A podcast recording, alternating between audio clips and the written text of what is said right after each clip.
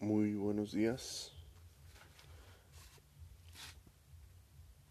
Ya regresamos a la palomilla. Esperemos que se encuentren muy bien. Esperemos que estén de lo mejor y con sus familias. Eh, les avisamos que nos pueden escribir al, al correo lapalomilla81 arroba gmail.com cualquier cosa que deseen que nosotros comentemos en este espacio, con todo gusto lo haremos. En noticias nacionales, México pide Hacienda hace un año y medio de a un año y medio de pandemia.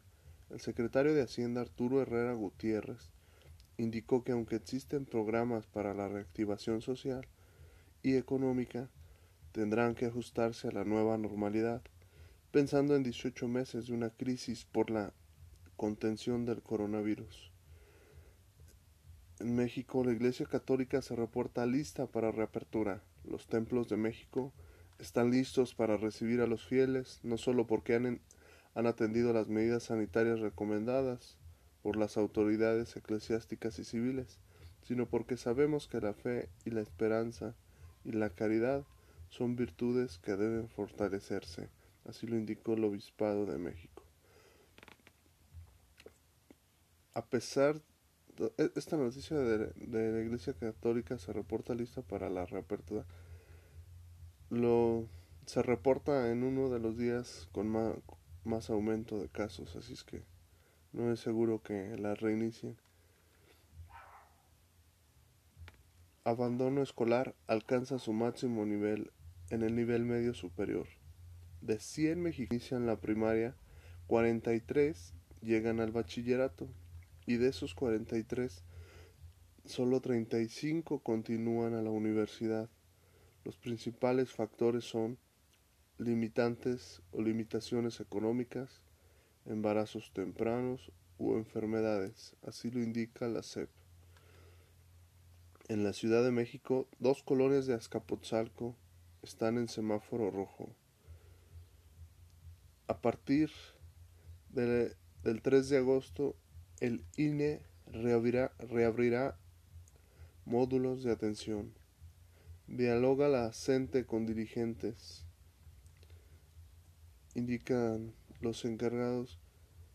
Escuelas serán los últimos en, en dejar el confinamiento, asegura su secretario general Alfonso Cepeda. En Morelos, hasta 12 años de prisión a quien difunda en redes sociales videos o fotografías con contenido sexual sin consentimiento. A continuación les tengo un, un pequeño una pequeña historia. Esperemos que les guste. Se llama El cuento de la lechera.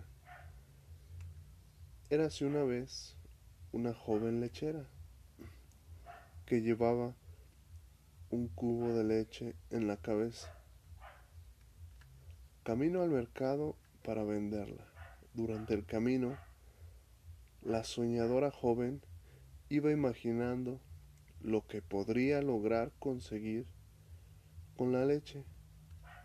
Pensó que en primer lugar, y con el dinero de la venta, compraría un canasto de huevos, los cuales una vez eclosionados, le permitirían montar una pequeña granja de pollos. Una vez estos crecieran, podría venderlos y el dinero que le dieran podría invertirlo en un lechón. Después de la venta de un lechón, ella compraría una pequeña res. Sin embargo, mientras iba pensando en estas cosas, la joven tropezó, lo que provocó que que el envase y ella cayeran al suelo y se rompiera, y con él sus sueños y expectativas hacia, lo que pudiera haber hecho. En este cuento nos enseña la necesidad de vivir en el presente y que a pesar de que soñar es necesario, también debemos tomar en cuenta que ello no basta para lograr nuestros propósitos, pero también nos hace reflexionar en que no debemos rendirnos por el primer tropiezo u obstáculo, ya sea pequeño o grande. Esperemos que les haya gustado. Estamos en la palomilla. Agradecemos mucho que nos visiten. Nos pueden escribir a la palomilla. Estamos desarrollando más temas.